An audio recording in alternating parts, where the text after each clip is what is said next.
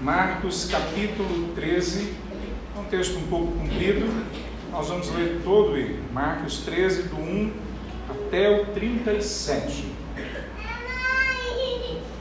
Marcos capítulo 13, do 1 ao 37. A palavra de Deus diz assim: Quando Jesus saía do templo, um dos seus discípulos disse: Mestre, olhe que construções magníficas, que pedras impressionantes. Jesus respondeu: Está vendo essas grandes construções? Serão completamente destruídas, não restará pedra sobre pedra. Mais tarde, Jesus sentou-se no Monte das Oliveiras, do outro lado do vale, de frente para o templo. Pedro, Tiago, João e André vieram e lhe perguntaram em particular: Diga-nos, quando isso vai acontecer? Que sinais indicarão que essas coisas estão prestes a se cumprir?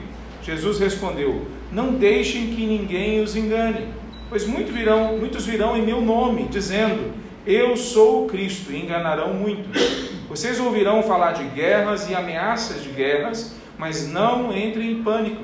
Sim, é necessário que essas coisas ocorram, mas ainda não será o fim.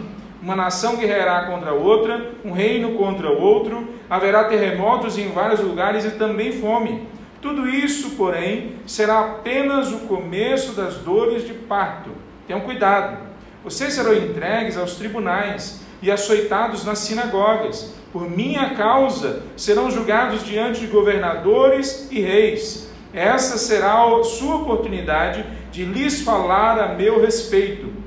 É necessário, primeiro, que as boas novas sejam anunciadas a todas as nações que foram que quando forem presos e julgados, não se preocupem com o que dirão. Falem apenas o que lhe for concedido naquele momento, pois não serão vocês que falarão, mas o Espírito Santo. O irmão trairá seu irmão e o entregará à morte, e assim também o pai ao seu próprio filho. Os filhos se rebelarão contra os pais e os matarão. Todos os odiarão por minha causa mas quem se mantiver firme até o fim será salvo. Chegará o dia em que vocês verão a terra, a terrível profanação, no lugar que não deveria estar. Leitor, preste atenção. Então, quem estiver na Judéia, fuja para os montes. Quem estiver na parte de cima da casa, não desça nem entre para pegar coisa alguma. Quem estiver no campo, não volte nem para pegar o manto que terríveis serão aqueles dias para as grávidas e para as mães que estiverem amamentando. Orem para que a fuga de vocês não aconteça no inverno, pois haverá mais angústia naqueles dias que em qualquer outra ocasião, desde que Deus criou o mundo, e nunca mais haverá angústia tão grande. De fato, se o Senhor não estivesse limitado esse tempo, ninguém sobreviveria, mas por causa de seus escolhidos, ele limitou aqueles dias. Portanto, se alguém lhes disser, vejam, aqui está o Cristo, ou vejam, ali está ele, não acreditem, pois falsos cristos e falsos profetas surgirão e realizarão sinais e maravilhas a fim de enganar, se possível, até os escolhidos. Fiquem atentos. Eu os avisei a esse respeito de antemão. Naquele tempo, depois da angústia daqueles dias, o sol se escurecerá, a lua não dará luz, as estrelas cairão do céu, os poderes do céu serão abalados. Então todos virão filho do homem vindo nas nuvens, com grande poder e glória. Ele enviará seus anjos para reunir seus escolhidos de todas as partes do mundo, das extremidades da terra às extremidades do céu. Agora aprendam a lição da figueira. Quando surgem os ramos, e suas folhas começam a brotar, vocês sabem que o verão está próximo. Da mesma forma, quando virem todas essas coisas, saberão que o tempo está muito próximo, à porta. Eu lhes digo a verdade. Essa geração certamente não passará até que todas essas coisas tenham acontecido. O céu e a terra desaparecerão, mas as minhas palavras jamais desaparecerão. Contudo, ninguém sabe o dia, nem a hora em que essas coisas acontecerão. Nem mesmo os anjos do céu, nem o filho, somente o Pai sabe. E uma vez que vocês não sabem quando virá esse tempo, vigiem, fiquem atentos. A vinda do Filho do Homem pode ser ilustrada pela história de um homem que partiu numa longa viagem. Quando saiu de casa, deu instruções a, ca... instruções a cada um de seus servos sobre o que fazer. E disse ao porteiro que vigiasse, à espera de sua volta. Vocês também devem vigiar, pois não sabem quando o dono da casa voltará à terra, à tarde, à meia-noite, de madrugada ou ao amanhecer. Que ele não os encontre dormindo quando chegar sem aviso. Eu lhes digo o que digo a todos: vigiem. Vamos orar? Santo Deus, sem o Senhor nós não somos capazes de vigiar. Nós clamamos, ó Pai, que o Senhor nos ajude a prestarmos atenção nos sinais. Mas acima de tudo, nos ajude a termos o foco na tua palavra, na glória de Cristo, na vinda do Filho do Homem. Que o Senhor possa arreder os nossos corações pelo desejo da volta de Cristo Jesus. Que o Senhor possa arder os nossos corações por entender a tua palavra e colocá-la em prática. Que hoje o Senhor possa falar as nossas vidas aqui que todos que ouçam possam, Deus, entender aquilo que o Senhor quer para as nossas vidas. Em nome de Jesus. Amém. Poder sentar, meus irmãos.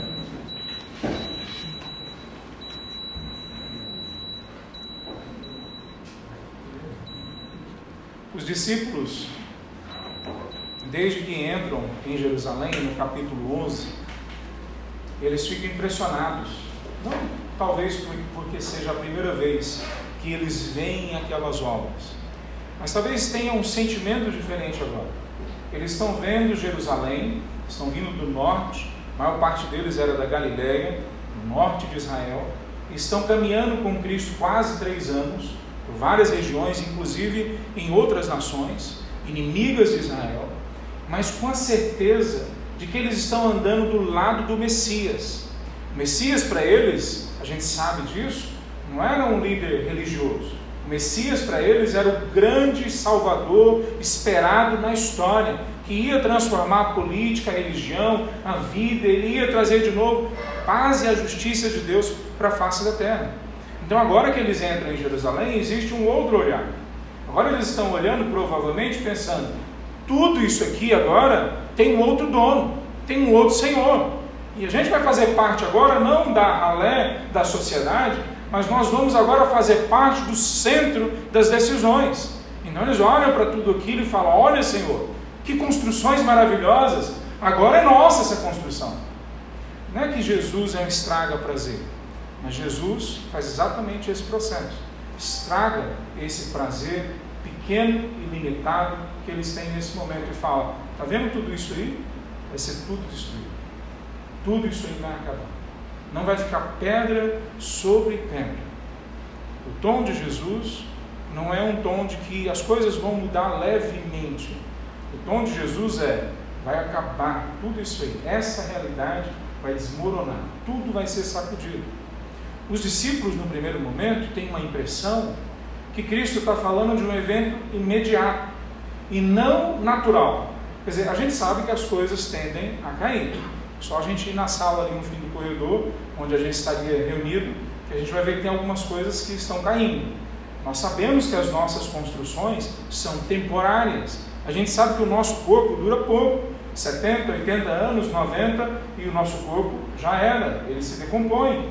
Mas os discípulos entendem que Cristo não está falando de um evento natural, que as coisas vão acabar porque naturalmente se acabam. Ele está falando de um outro tipo de evento um evento que vai acontecer talvez imediatamente em algum momento da história, ainda no tempo de vida deles, mas que vai acabar com a história como eles conhecem. À medida que eles vão ouvindo Cristo falar e explicar sobre esse evento, eles vão percebendo que Jesus não está simplesmente também falando só de um evento que vai acontecer talvez daqui a algumas semanas, alguns meses, alguns anos, mas ele está falando daquele grande evento da história, onde todo o céu e a terra vai ser abalado. Ele não está falando só de Israel, ele está falando de toda a criação. Eles vão talvez entendendo que Cristo não está falando sobre a etnia deles, mas sobre todas as etnias. Ele não está falando sobre a geografia deles, mas toda a geografia, todo o cosmos. Veja, aos poucos eles vão entendendo que Jesus está falando de um ambiente muito maior do que, eles entendem, ou que eles entenderam a princípio. E no meio desse ambiente, que a mensagem é sobre destruição, é o fim de todas as coisas, é apresentada pelo próprio Cristo a importância que Ele, como Senhor, tem em todo esse processo. Então, o que é que nós podemos ver nesse texto? Não só que Cristo está falando sobre o fim de todas as coisas, mas Ele está falando que o fim de todas as coisas precisa trazer para a perspectiva deles, para o olhar deles, a importância de Cristo Jesus. Então, o que é que esse texto ensina? Veja, o que o texto está ensinando para nós, parece que esse é o foco de Marcos, é o foco do Espírito Santo usando a vida de Marcos para escrever, para que hoje a gente lesse, é que diante da certeza do fim de todas as coisas, nós temos somente uma pessoa, somente uma verdade, somente um ser que tem que estar no centro das nossas decisões, do nosso coração, da nossa adoração: Jesus Cristo. Amém. Sobre isso que a gente vai conversar, baseado nesse texto de Marcos, capítulo 13. Primeira verdade, então, que nós vemos que diante do fim de todas as coisas, só a pessoa de Cristo tem importância. Primeiro ponto que eu queria trazer para os irmãos, que Jesus está falando para eles: não se apegue à realidade como se ela fosse o fim último da sua vida. Não se apegue à realidade que você conhece, às coisas que você tem valor, que você valoriza. Não se apegue a essas coisas como se elas fossem o fim último da sua existência, o grande objetivo da sua vida. Veja, todos os discípulos têm anseios, todos os discípulos vêm até Cristo Jesus com desejos, com aspirações. A gente vê isso lá no começo do livro de Marcos.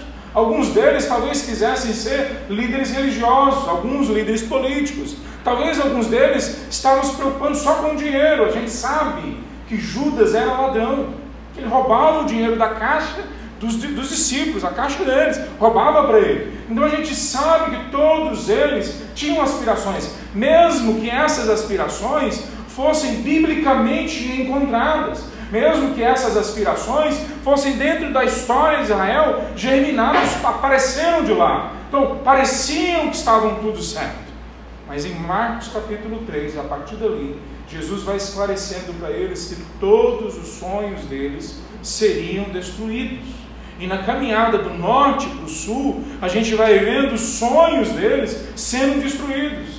Há pouco, um escritor chamado Bibo, né, ele também tem um podcast, desculpa pelo nome, mas esse é o nome que ele se apresenta, escreveu um livro com um nome interessantíssimo: O Deus que Destrói Sonhos. Esse é o Deus da palavra, da, da, da palavra escrita que a Bíblia nos apresenta. O Deus que destrói sonhos, o Deus que pega os nossos sonhos diminutos, os nossos planos ah, mesquinhos e pequenos na história.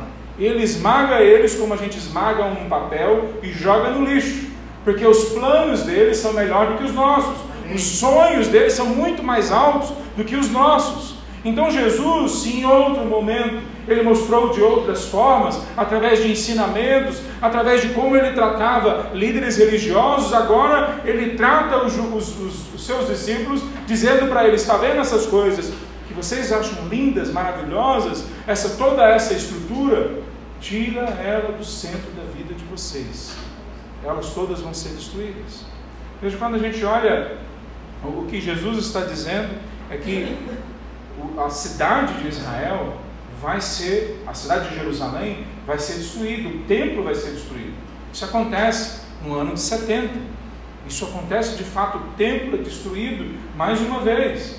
Mas ele está dizendo mais do que isso à medida que ele está caminhando. Ele está falando: olha, no meio dessa situação de fim, e aí vai além de só Israel, além de só de Jerusalém, ele fala no versículo 7 que vai haver guerras e ameaças de guerras, vai haver doenças, vai haver, aí no, mais para frente no 12, vai haver divisão nas famílias, todos os sonhos da humanidade vão ser destruídos. E quando chega mais lá para frente, no versículo 24, ele diz: não só os sonhos que nós construímos, como família, sociedade, como pessoas, mas a própria criação, o próprio cosmos vai se deteriorar. Ele diz dessa forma, citando Isaías: O sol se escurecerá, a lua não dará luz, as estrelas cairão do céu.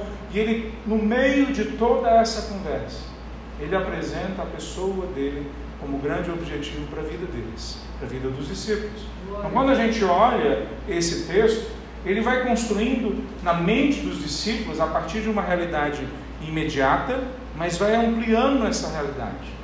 Se a gente olha na palavra de Deus, essa é uma das formas que normalmente no judaísmo ou na palavra de Deus, no Antigo Testamento, é apresentado profecias. As profecias normalmente têm um cumprimento imediato e um outro cumprimento um pouco mais na frente. Às vezes, tem mais de dois cumprimentos, inclusive. Ela se cumpre agora, se cumpre 400 anos depois e depois se cumpre no Apocalipse. Veja, essa é uma delas.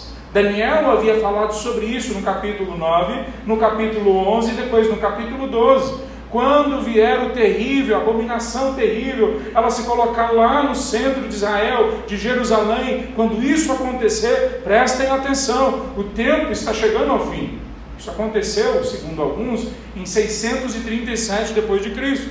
Ela foi destruída, o templo foi destruído em 70, mas depois eles tentaram fazer algumas coisas, não conseguiram reconstruir o templo, mas Israel ficou ali na mão de poderes diferentes, Roma primeiro, depois outros, mas em 637 os muçulmanos invadem Jerusalém e constroem uma mesquita no local onde era o templo de Israel. Em 690, eles reformam aquela mesquita e ampliam algumas construções. É o que nós temos até hoje. E é dito em Daniel capítulo 12 que 1235 anos depois, a linguagem que ele usa lá são dias, 1235 dias, viria o fim então depois da desolação. Aí ele completa no versículo seguinte: que de, a 1350 não vai passar. Alguns dizem que é 1350 a partir de 690. Nós não sabemos, mas se for, está muito próximo. Faça a conta depois.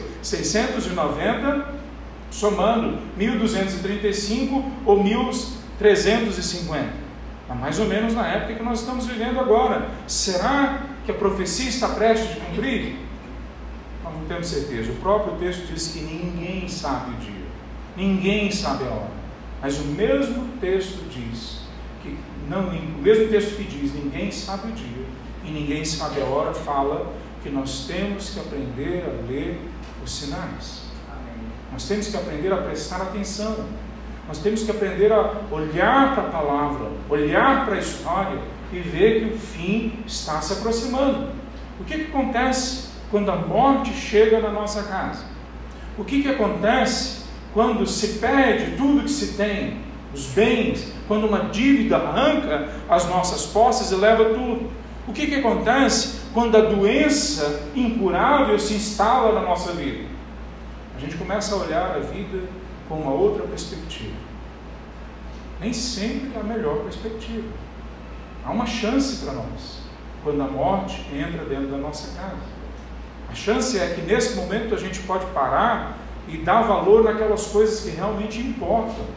A chance que nós temos é que quando a destruição chega, a gente pode parar e falar: aquilo que a gente tinha é importante, então vamos lutar por aquilo. Vamos lutar para que aquilo se, se, torne verdadeiro uma vez mais na nossa casa, na nossa família, na nossa igreja, no nosso país. A gente está vendo agora uma guerra se aproximando, Rússia e Estados Unidos, ou Rússia e o Ocidente, ou Rússia, China e o resto do mundo. A gente não sabe como vai se configurar tudo, mas provavelmente vai acontecer, talvez não uma terceira guerra, mas um, um grande rebuliço, um grande, uma grande dificuldade, talvez guerras surgindo aqui e ali. Nós estamos à beira de um momento na história semelhante ao que nós passamos décadas atrás. E quando isso acontece, muitos, muitos, talvez não seja o caso de outros, mas muitos olham e falam: agora eu vou valorizar as coisas certas, vou valorizar a minha família, a minha saúde, vou valorizar as coisas que têm durabilidade, as coisas que são eternas. Infelizmente, não são todos que fazem isso. Muitas vezes, no momento de dor, de tristeza, as pessoas escolhem valorizar a mágoa, o rancor, resolvem alimentar a vingança ou se aproveitar do momento da dor para arrancar do outro, porque se eu estou sofrendo, então eu tenho direito, eu tenho a, a, a, a abertura para fazer o outro sofrer também. Se eu estou sofrendo, eu vou fazer o outro sofrer. Veja o que Jesus está dizendo para eles é: quando se aproximar o fim, a destruição de todas as coisas, prestem atenção. O que vocês têm que guardar são aquelas coisas que são eternas. Guardem essas coisas. Então, quando se aproxima o fim da realidade, nós precisamos entender que a realidade não pode ser o nosso fim. A realidade como é apresentada diante de nós. A primeira coisa que Jesus está dizendo, não olhe para essas riquezas, não olhe para isso. Olhem para coisas que podem permanecer. Olhem para coisas que têm valor eterno. E ele apresenta a ele mesmo como a principal pessoa ou a principal coisa que eles têm que se segurar. Veja, aí nós chegamos no segundo ponto: ser escolhido ou ser um dos eleitos é uma realidade vinculada com estar junto ao verdadeiro Cristo. Se no meio da destruição, se a proximidade do fim tem que fazer a gente valorizar as coisas que são mais valorosas, que têm valor eterno, Jesus se apresenta como aquele que é o centro. E quando ele faz isso, então ele está dizendo para nós: prestem atenção, ser escolhido não é uma mensagem religiosa. Ser escolhido, ser eleito por Deus, é uma mensagem relacional. Olha a forma como ele faz isso. No capítulo 13, no versículo 5, ele diz o seguinte: Não deixem que ninguém os engane, pois muitos virão em meu nome, dizendo Eu sou o Cristo. E quando ele fala isso, ele repete depois, um pouco na frente, no versículo, no versículo 21. Portanto, se alguém lhes disser, vejam, aqui está o Cristo, ou vejam, ali está Ele, não acreditem, pois falsos cristos e falsos profetas surgirão, e eles realizarão sinais e maravilhas, a fim de enganar, se possível, até os eleitos, até os escolhidos, até aqueles que pertencem ao relacionamento íntimo e verdadeiro com o verdadeiro Cristo.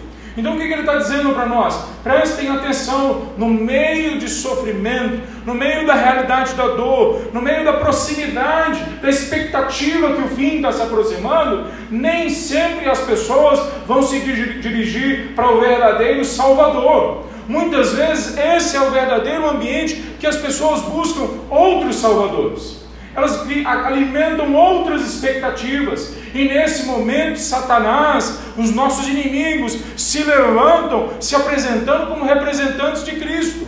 E ele apresenta, veja, como na, ele está usando ainda o contexto judaico, ele usa algo que é bastante conhecido na literatura. Ele abre uma janela, o livro de Salmos faz isso o tempo todo. Ele fala aqui dos falsos mestres, e depois no versículo 21 ele fala de novo dos falsos mestres. Então ele abre uma janela, o que, que ele está dizendo? O que está acontecendo nesse meio, guerras, rumores de guerras, calamidades, toda essa situação de sofrimento, de dor, vai trazer as pessoas junto dessa situação a realidade dos falsos mestres, dos falsos profetas. E eles não são só falsos, porque eles fingem que são, mas não são eles são falsos também, porque eles imitam inclusive ações sobrenaturais que o Senhor Jesus fez. Eles fazem milagres e eles fazem sinais e maravilhas.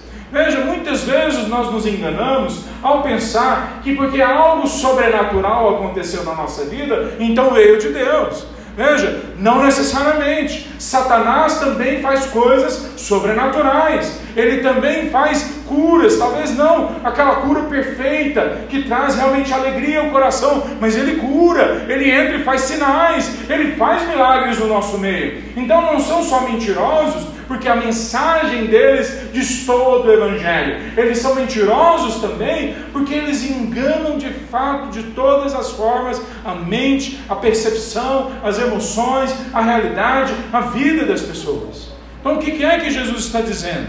Ser escolhido, ser parte dos eleitos, não é necessariamente estar ligado com algo que é chamado Evangelho, é chamado Jesus, ou que é chamado Messias. Não adianta ter essas coisas na minha vida se elas não se referem de fato ao Evangelho com letra maiúscula, se elas não referem de fato a Jesus, Cristo de Nazaré, que viveu e é relatada a história dele na palavra dele. Não adianta eu seguir uma ideia de Cristo que me foi apresentada para uma igreja que prega prosperidade, quando Cristo está indo para a cruz. Não adianta eu seguir uma, um conceito de evangelho numa igreja que prega um evangelho só simbólico. Cristo não ressuscitou de verdade, ele ressuscitou só nos nossos corações. Por que, que não adianta essas coisas? Porque quaisquer Cristos que possam aparecer em conceitos e espiritualidades ou mesmo em pessoas na nossa frente, quaisquer representações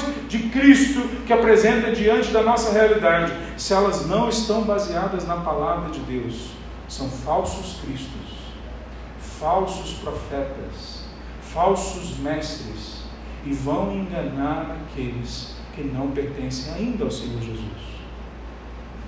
Há tantos entre nós, no meio da igreja, que acham que já se entregaram a Cristo. Talvez, como nós lemos no capítulo 12, ao falar daquele mestre da lei que se aproxima de Jesus e fala para Jesus qual é o maior mandamento, e Jesus fala: Você não está longe do reino de Deus. Talvez muitos que estão dentro da igreja evangélica podem ser descritos dessa forma. Eles não estão longe do reino de Deus. Eles não estão longe da verdade do reino de Deus. Eles não estão longe de um relacionamento com o Mestre. Se eles derem um passo à frente, eles entram no ambiente do reino da luz, no reino de Deus. Se eles tomarem uma decisão, como o jovem rico que foi colocado diante dele a decisão, abandonem tudo, abandone tudo e venha e me siga, jogue tudo, dê tudo para os pobres e venha e me siga. Muitos que estão dentro da igreja podem talvez ser encaixados como esses que estão próximo do reino, mas não ainda dentro do reino de Deus. Está próximo da mensagem do Evangelho, não garante para você absolutamente nada. Não garante nada. Escolhido são só aqueles que se relacionam com Cristo Jesus.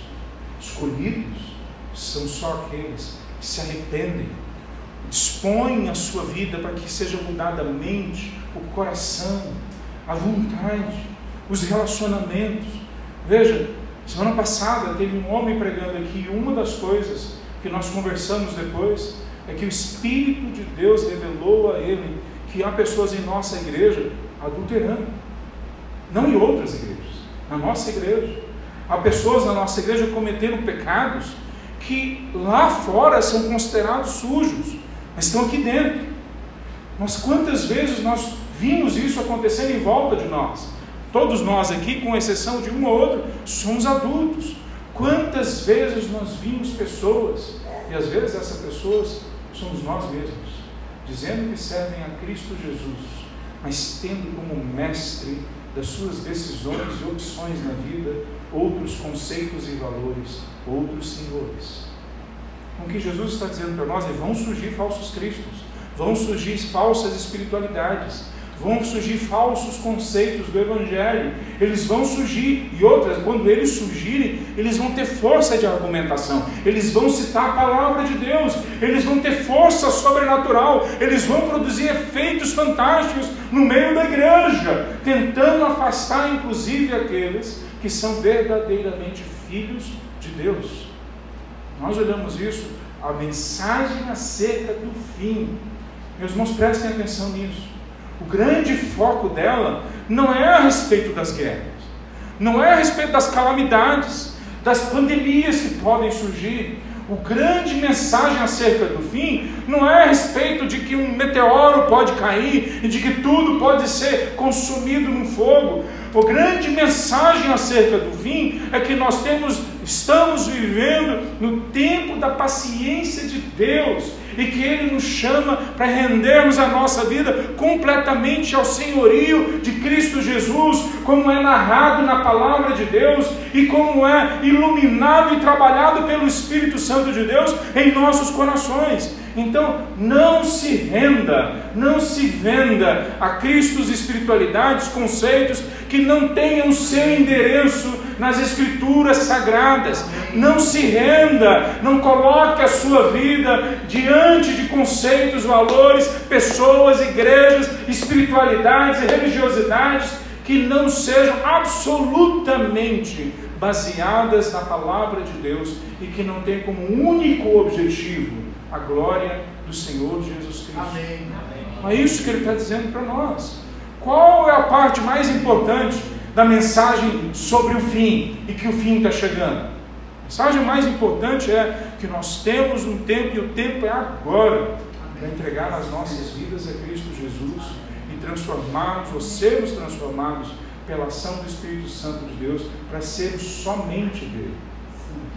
Terceiro princípio que nós vemos nesse fato de que quando vem o fim ou a proximidade do fim, tem que nos levar a colocar Cristo Jesus como o centro das nossas vidas.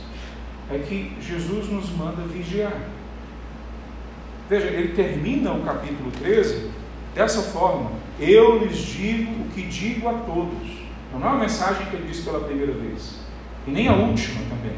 Ele fala: vigie, preste atenção, atentem, estudem, planejem a sua vida de tal forma que vocês não vão deixar passar desapercebido fatores, fatos, ah, conceitos importantes de serem percebidos e entendidos, decisões que têm que ser feitas a partir disso. Vigie. Veja, quando nós vemos essa realidade, ele fala sobre vigiar, ele diz que nós temos que aprender a ler esses sinais, ele novamente usa nesse momento a parábola ou a figura da figueira. Vejam como é a figueira quando ela tem folhas, quando ela começa a produzir ramos, é que o verão está próximo. Há a possibilidade, então, Cristo está dizendo, que ao estudar os fatos históricos, ao estudar o que está acontecendo em volta da gente, a gente possa ir interpretando o que está acontecendo. Nós não somos jogados ao léu, né? desculpe o trocadilho aí, né? Nós não somos jogados ao léu, nós somos jogados no mundo, nós que pertencemos a Cristo Jesus, com a ação do Espírito Santo de Deus, com a palavra de Deus nas mãos. Para podermos ler a palavra, sermos iluminados pelo Espírito e interpretarmos a realidade. E ele está falando para a gente: vigia, prestem atenção, estudem. Veja, no versículo 11 ele diz o seguinte: quando forem presos e julgados, não se preocupem com o que dirão, falem apenas o que lhes será concedido naquele momento, pois não serão vocês que falarão, mas o Espírito Santo de Deus. Muitos usam esse versículo, ou textos como esse, para dizer que a palavra fala para a gente não preparar o sermão, não preparar o estudo, não estudar, porque o Espírito vai revelar para a gente na hora que a gente precisar. Não é isso que o texto está dizendo para nós. O que o texto está dizendo para nós é que, mesmo que a gente chegue em situações extremas, que a gente vá para a cadeia por causa do Evangelho, que a gente seja perseguido por causa da nossa fidelidade a Cristo Jesus, mesmo em momentos que nós não temos esperança de sermos libertos, esperança de sairmos vivos de uma determinada situação, porque servimos a Cristo Jesus, mesmo nesses momentos mais dramáticos, é prometido a nós que o Espírito Santo de Deus vai agir na nossa interioridade, na nossa lógica, na nossa memória o Espírito Santo de Deus vai trazer à tona aquelas coisas com as quais nós nos desgastamos, nós gastamos a nossa vida, aquelas coisas que nós investimos o nosso tempo. Quando nós olhamos Jonas no Antigo Testamento, quando ele está na barriga do peixe ou do ser marinho que que o engoliu, a gente não sabe que bicho é aquele. Quando ele estava ali, ele começa na sua oração, capítulo 2 de Jonas, citar vários textos da palavra de Deus, obviamente de cor, porque ele estava na barriga do peixe, não tinha luz, não tinha condições de estar ali, não é igual o desenho do Pinóquio, que o Pinóquio encontra o, o tio dele, o avô dele, dentro da barriga da baleia, e ali eles têm uma lamparina, e eles conseguem ler. Não é isso, Jonas está sendo comido, digerido pelo peixe morto e morrendo ao mesmo tempo. Naquele momento, ele consegue se lembrar de tudo que ele alimentou a, a alma dele. Ele consegue se lembrar dos versículos mais importantes. ele consegue se lembrar dos salmos que podem refletir melhor a angústia, a tristeza, a solidão que ele está ali naquele momento, as trevas que ele está vivendo, alguém já viveu lá atrás. O jeito de lidar com essas trevas, alguém já lidou lá atrás. Ele leu, ele entendeu e agora ele coloca para fora isso. O que Jesus está dizendo é: aqueles que se aprofundam numa relação comigo, aqueles que têm a palavra de Deus como centro de suas vidas, aqueles que se deixam levar pelo Espírito Santo de Deus, mesmo nos momentos mais dramáticos que possam surgir na vida, eles ainda assim vão ser iluminados pelo Espírito falar aquilo que vem do Espírito Santo de Deus.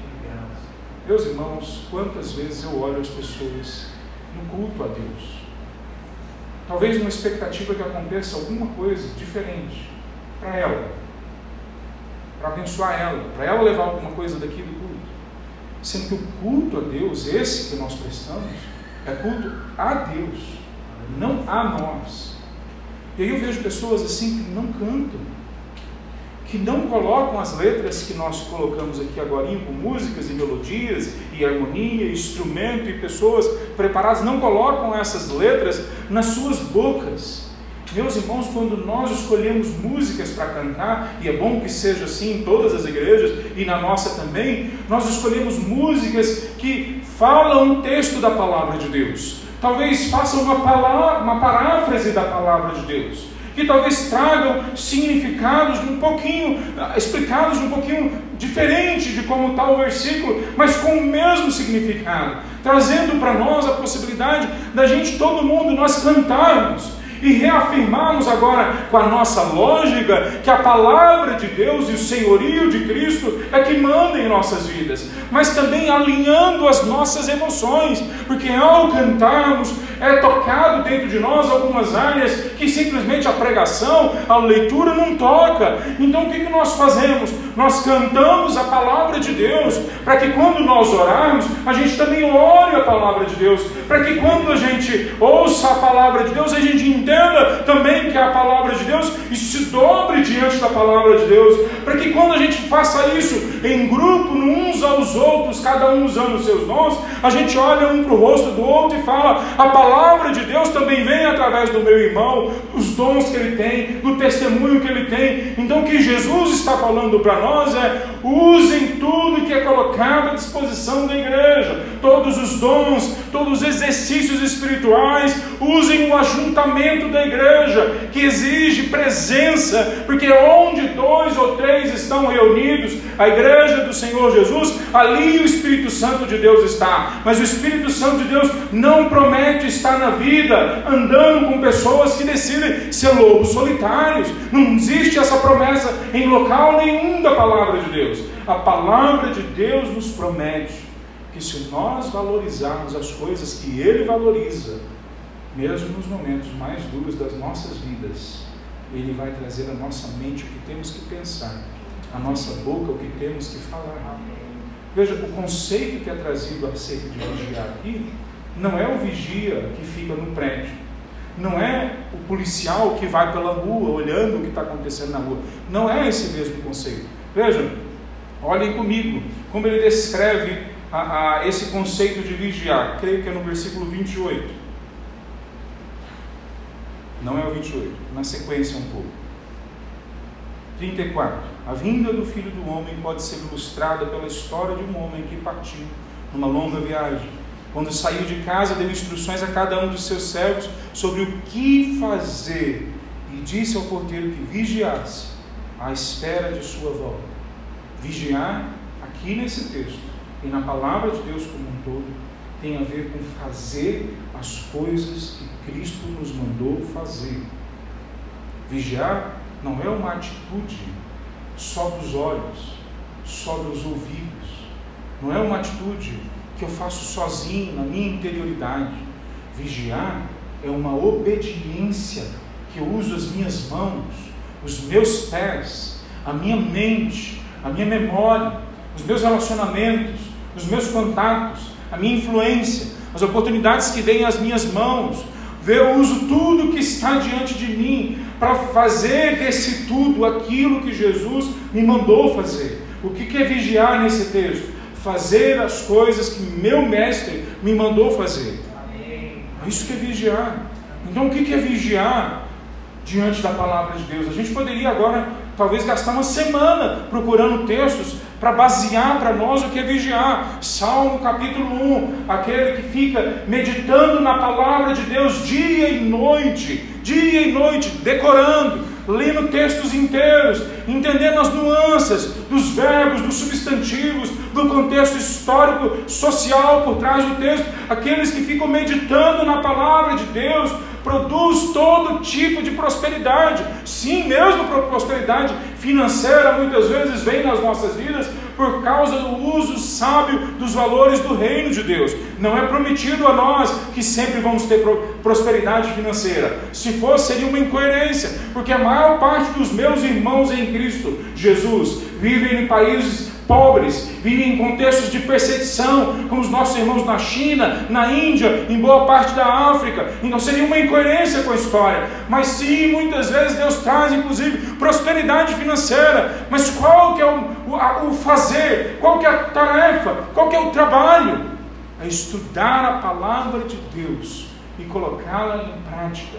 Essa é a tarefa que é colocada diante de nós como vigiar.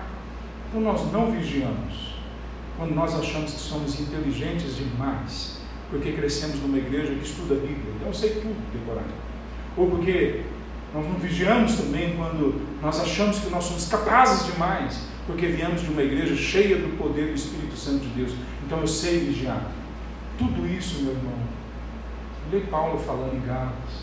Ele considera toda a experiência religiosa dele para trás esterco. A única experiência o centro das nossas vidas é a palavra de Deus, no poder do Espírito, sendo aplicada aos nossos corações, transformando a nossa vida, as nossas ações e as nossas atitudes diante de tudo. Então, o que é que nós podemos entender acerca do fim? É que quando o fim se aproxima, quando ele é colocado em evidência, mais do que nunca nós temos que trazer a importância de Cristo Jesus Cristo Jesus precisa ser o centro das nossas vidas. Cristo ele constrói de tal forma nesse texto que ele fala assim de coisas curiosas acerca do fim. Ele fala assim de coisas impressionantes que vão acontecer. Mas ele termina e ele coloca nas linhas e nas entrelinhas do texto que só existe uma esperança, que é Jesus Cristo, o relacionamento único e verdadeiro com Ele. Como que a gente encerra esse texto? Eu queria falar para vocês da seguinte forma: o conteúdo mais importante da história é que só existe um Senhor, e Ele é Jesus de Nazaré.